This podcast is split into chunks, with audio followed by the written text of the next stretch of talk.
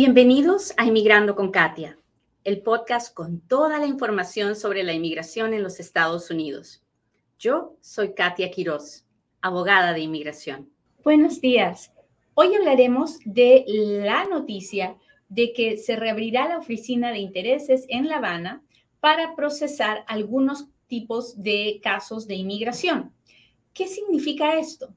Bueno, ayuda a muchas personas que están en Cuba en este momento, pero esto también abre una, un canal de diálogo entre Cuba y los Estados Unidos. Puede afectar a los que están aquí en los Estados Unidos. De eso hablamos hoy. No se vaya, estamos a punto de empezar. Buenos días, bienvenidos a otro Inmigrando con Katia, un programa donde yo, Katia Quiroz, le cuento las noticias de inmigración, le contesto sus preguntas, pero sobre todo trato de compartir un poquito del amor de Dios. Trato de recordarle todas las mañanas que hay un Dios. Como usted le quiera llamar, le puede llamar Jesucristo, le puede llamar Alá, le puede llamar Buda, lo que sea pero hay un Dios. Es muy triste vivir sin Dios, vivir sin saber que uno es amado, protegido, cuidado por, por algo superior a nuestras fuerzas. Cuando uno se siente amado, protegido, cuidado, entonces es mucho más fácil llenarse de amor para dar. Es mucho más fácil entender que la vida no gira alrededor nuestro, sino que gira alrededor de los demás y que servir es la mejor forma de sentirse vivo, de sentir que nuestra vida tiene sentido. Así que no se olvide, si todavía no ha decidido por un Dios, haga su investigación, busque el que, que usted se sienta más cómodo, más tranquilo. En mi caso, yo le llamo Jesucristo. Yo soy una cristiana empedernida, pero eso eso me hace muy feliz y me permite todas las mañanas levantarme a hacer este trabajo de Inmigrando con Katia. Muy bien, vamos a hablar de inmigración. Este es el momento en el que yo le pido, por favor, que le machuque el botón de compartir. Hoy día vamos a hablar con toda nuestra comunidad cubana, así que si usted tiene a alguien en sus redes sociales que es cubano, por favor, mándele este programita porque el gobierno acaba de anunciar que está reabriendo la oficina de intereses de La Habana para hacer tres tipos de procesos.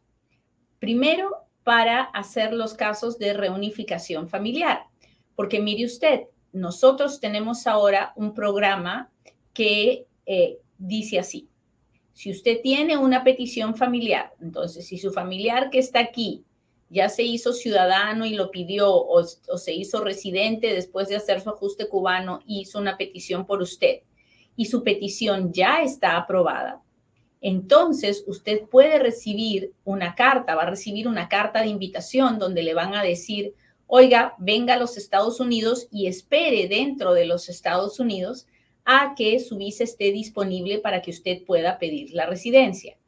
Este programa no es para las peticiones de ciudadanos pidiendo esposo o hijos menores de edad o papá o mamá. Este programa es para los residentes que piden esposos o hijos solteros y para los ciudadanos que piden hijos solteros mayores de 21 años, hijos casados o hermanos. ¿Hasta ahí estamos claros?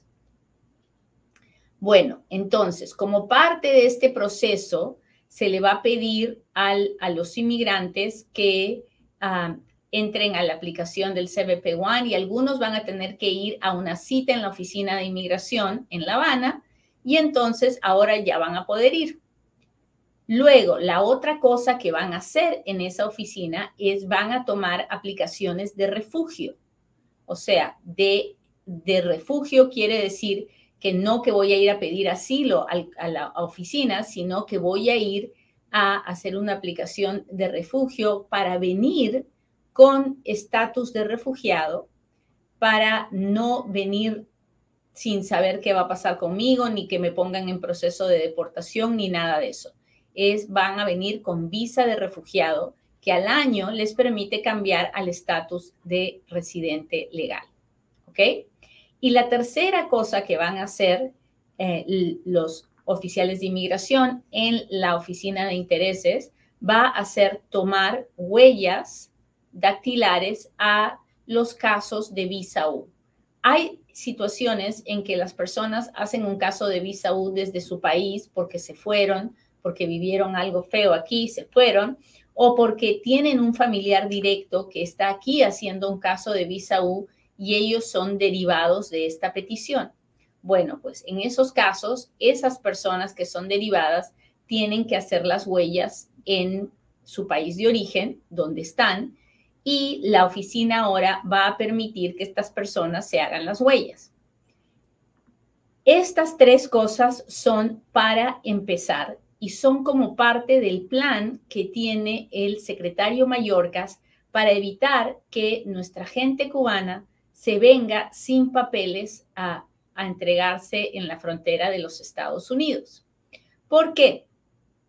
Porque ah, están tratando de evitar que la gente haga el, el, el, el trabajo de venirse indocumentada, de que exponga su vida, de que se exponga a cuantas cosas feas que le pueden pasar en el trayecto en manos de traficantes de humanos. Así que esa es una buena noticia, pero también levanta las alarmas porque hasta el momento pues no había mucha comunicación entre, entre los políticos, entre el gobierno de Estados Unidos y el gobierno de Cuba, ¿verdad? Pero esto ha abierto una vez más los canales de comunicación. ¿Y por qué preocupa? Preocupa porque hay muchas personas que en este momento están en Cuba, en, en los Estados Unidos, que son deportables, tienen una orden de deportación y están dentro de los Estados Unidos porque no se les podía deportar porque no había comunicación con el gobierno de Cuba. Que se reabra esta comunicación Ah, levanta las alarmas, definitivamente, porque ya el gobierno de los Estados Unidos ha estado deportando ciudadanos cubanos a Cuba, ah, pero no ha sido algo continuo y fluido por los problemas políticos. Así que esto probablemente va a generar que se hagan más deportaciones a las personas que ya tienen orden de deportación. Entonces, ¿qué se debe hacer en estos casos? Si usted es cubano, por favor, y ya tiene una orden de deportación, si lo deportaron por un crimen que no sea un crimen de drogas, por favor, busque un abogado. Busque un abogado para ver si se puede hacer algo por remediar la situación, por reabrir su caso y pedir algún tipo de, de ayuda o de clemencia algún perdón, algo que le permita quedarse. Así que esa es mi única preocupación. Después celebro muchísimo la noticia. Creo que va a ayudar a que muchas personas no hagan el viaje indocumentados porque es un viaje muy duro donde pueden pasar muchas cosas muy feas. Y espero, espero que ah, pues que la reunificación familiar se dé cada vez más. Yo sé que las cartas están llegando y estamos muy contentos de eso. Todavía no hemos visto llegar a nadie con este proceso, pero estamos haciendo la lucha. Muy bien, esa es la noticia de hoy, así que ahora me voy a poner a contestar preguntas y ah, porque ahora es cuando Katia responde.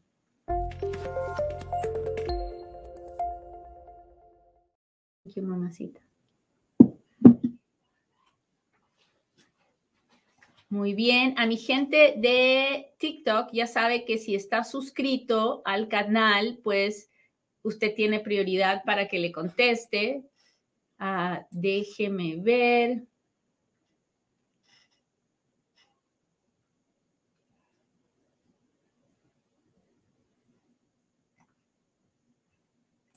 Jesús dice, tengo un caso de visa U por mi exnovia ella está recuperada de su adicción, puedo regresar con ella o me afecta a mi caso. Ningún caso de visa o de VAWA le pide que esté separado de su pareja. No, no le voy a engañar. Pero, y, nadie le puede juzgar por, la, por las decisiones que usted tome. Lo único que puedo hacer es pedirle a Dios que lo cuide, que lo proteja y le permita tomar la mejor decisión. Saludos de Santa Bárbara, muchas gracias.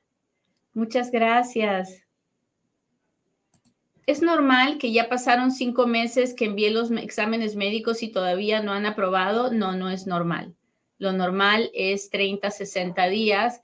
Después de 90 días el abogado debería estar preguntando qué onda.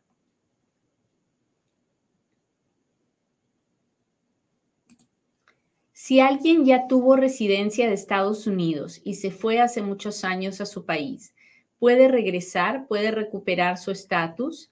Ah, si es que tiene alguien que le pida y que le, y que le permita obtener la residencia otra vez, sí, pero la residencia que, que esa persona tenía se perdió, se murió el día que la persona se fue y se quedó afuera por más de un año.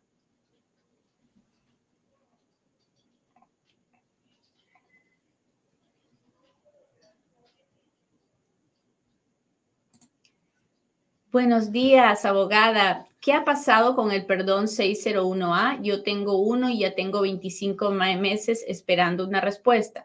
La última vez que chequeé decía 34 meses de espera, así que está en la línea esperando que lo procesen.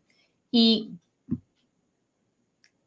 pues ahorita hay un juicio, una demanda en una corte federal para tratar de acelerar los perdones de la 601A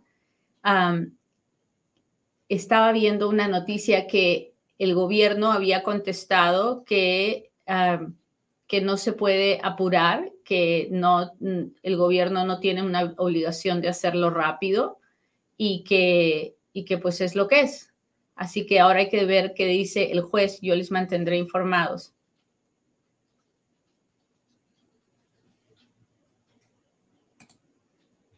A mi hijo le negaron la ciudadanía por un ticket de velocidad de hace cuatro años. Mi pregunta es si le pueden derrogar la residencia al renovarla porque recién se le venció. No lo creo, pero no sé, eh, no tendría que ver los récords de la corte. Si fuera un ticket de velocidad, no deberían haberle negado la ciudadanía. Uh, algo ahí no tiene mucho sentido. Dígale a su hijo que busque un abogado y que lleve los récords de la corte para que él el, abogado vea.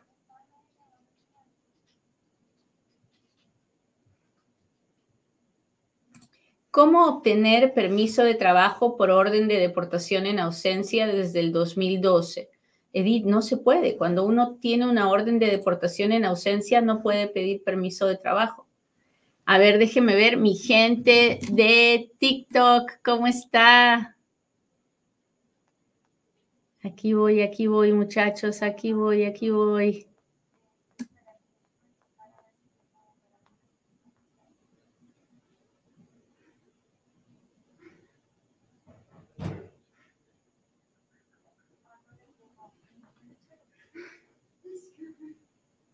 A ver, ¿puedo aplicar a parol reunificación si mi petición de residencia familiar es aprobada este año? Carlos, si usted, si su petición es aprobada, usted no puede aplicar, tiene que esperar que le llegue una carta de invitación. So, si Dios permite y la carta de invitación le llega este año, usted podrá iniciar el proceso este año, siempre y cuando usted esté en su país.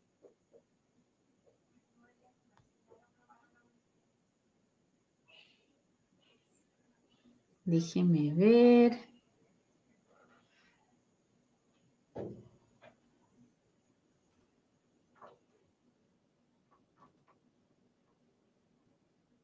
Déjenme ver, estoy buscando las preguntas de los suscriptores que tienen prioridad.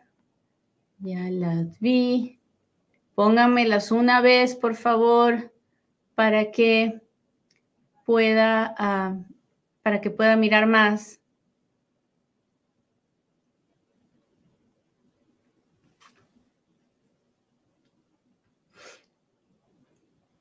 Se están tardando mucho en enviar los permisos. Esperen.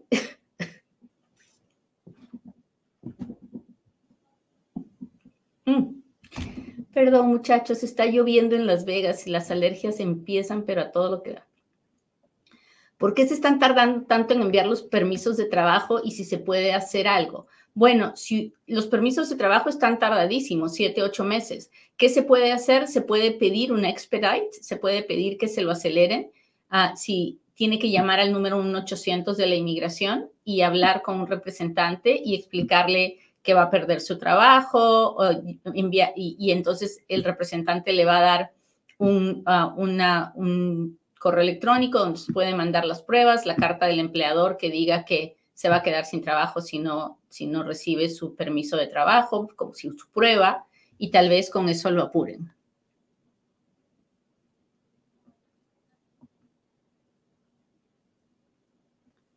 A ver, Lili dice, ¿qué precio tiene un perdón? El gobierno cobra como mil, como mil dólares por uno y como 700 dólares por el otro. Ah, no me sé los montos de memoria, pero si usted entra a la página de inmigración www.uscis.gov, ahí usted pone 601 y le va a salir, ah, le va a salir el precio.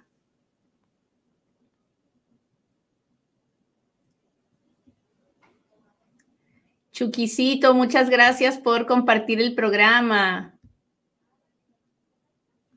Ah, Rosy dice, estuve en probation por 10 años, puedo arreglarle a mi esposo, siempre y cuando el delito no sea un delito que tenga que ver con abuso de menores, sí. Si el delito tiene que ver algo con abuso de menores, ah, entonces no podemos.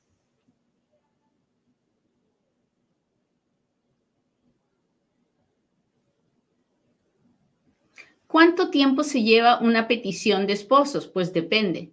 Depende de si se puede hacer dentro o fuera de los Estados Unidos. Si se puede hacer adentro de los Estados Unidos, un par de años. Si se tiene que hacer con el consulado eh, del país de origen del esposo o esposa, ah, pueden ser dos, tres años o pueden ser cinco años si hay que hacer perdones. Muy bien, déjeme ver mi gente de YouTube y de Facebook. Muchas gracias por las estrellas que me envía, se lo agradezco mucho. Aquí voy, aquí voy, muchachos. ¿Cómo puedo conseguir un perdón con inmigración? Bueno, Juan, primero hay que averiguar qué tipo de perdón necesita, porque hay perdones y perdones.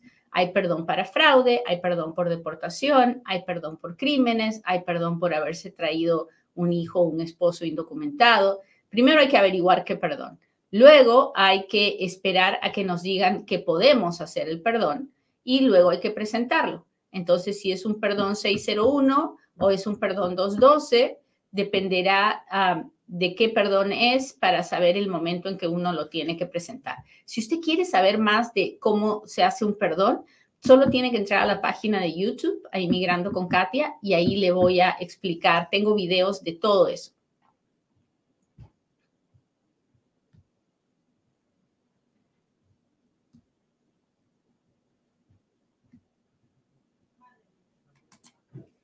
Nelly dice, buenas tardes, tengo petición vagua y residencia desde el 2020, tengo permiso de trabajo, llevo 32 meses de espera. ¿Usted cree que me faltará mucho? Los tiempos de espera son 34. No, Nelly, creo que está próxima a que se tome una decisión en su caso. Así que es cuestión de esperar. Si son 34 meses, faltan dos. Cuando ya esté en los 34 meses, chequee todas las semanas si se pasa de los 34 meses, entonces presente su queja con la Oficina de Inmigración.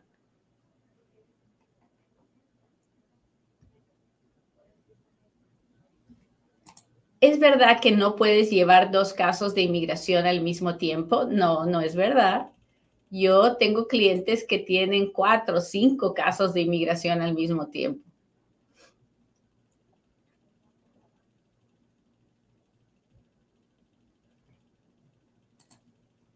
Hola, buenos días. Mi suegro falleció y él había metido la aplicación para mi esposo desde hace 20 años. ¿Sí le pueden dar sus papeles de la aplicación a mi esposo? Ah, no lo sé, Silvia, porque tendría que averiguar dónde estaba su esposo cuando su papá falleció. Si, si su esposo estaba en los Estados Unidos cuando papá falleció, la respuesta es sí, el proceso continúa. Si su esposo estaba en su país de origen cuando papá falleció, entonces habrá que pedir una reinstauración de esa visa antes de poder procesar la residencia.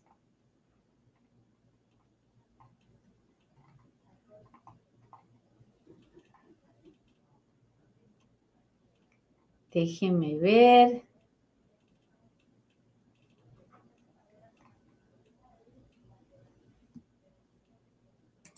Dice, en un mes movieron mi perdón 601A a diferentes oficinas. 16 meses que apliqué. ¿Creen que están trabajando con mi perdón? No lo sé, Brenda, porque ahorita el tiempo de los perdones es de treinta y tantos meses. Entonces, uh, no sé si están trabajando en su perdón, pero sé que están tratando de ponerlo en un lugar donde, uh, donde pueda ser procesado. Uh, así que es una buena indicación, si transfieren su caso, es una buena indicación de que lo han mandado a un lugar donde hay, hay oficiales trabajando en los casos, pero no le puedo decir si están trabajando en el de usted en este momento. A ver. Mi gente de Instagram, ¿cómo están? Aquí voy, aquí voy.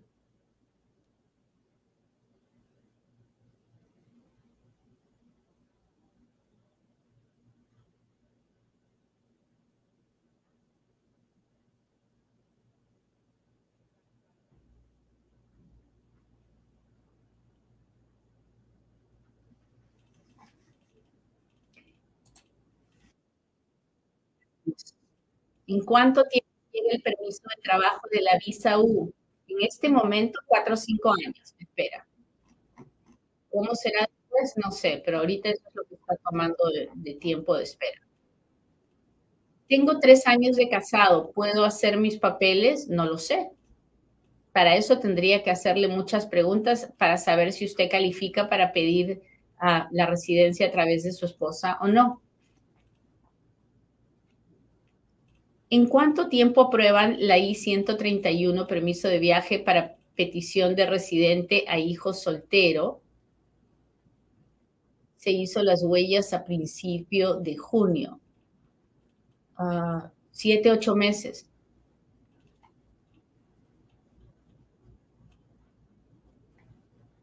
Alex Martínez dice, tengo un problema, no me dan mi licencia con la extensión del permiso de trabajo. Alex, llame a la oficina de un congresista de donde usted vive para que le ayuden con eso. Ellos pueden contactarse con gente de adentro del DMV que entiende más del... Si se casa un joven, le puede arreglar a sus padres si se casa antes de los 21. A un joven ciudadano solo puede arreglarle a sus papás después de los 21 años.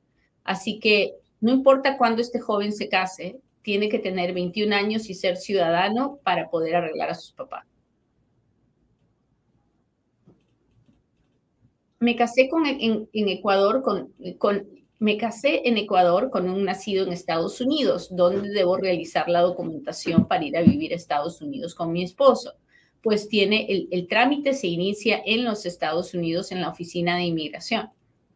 Ah, ya después de que la petición se aprueba, se hace un proceso que se llama el proceso consular, que se hace con el Centro Nacional de Visas, y luego de ese proceso termina en una entrevista en la embajada del país.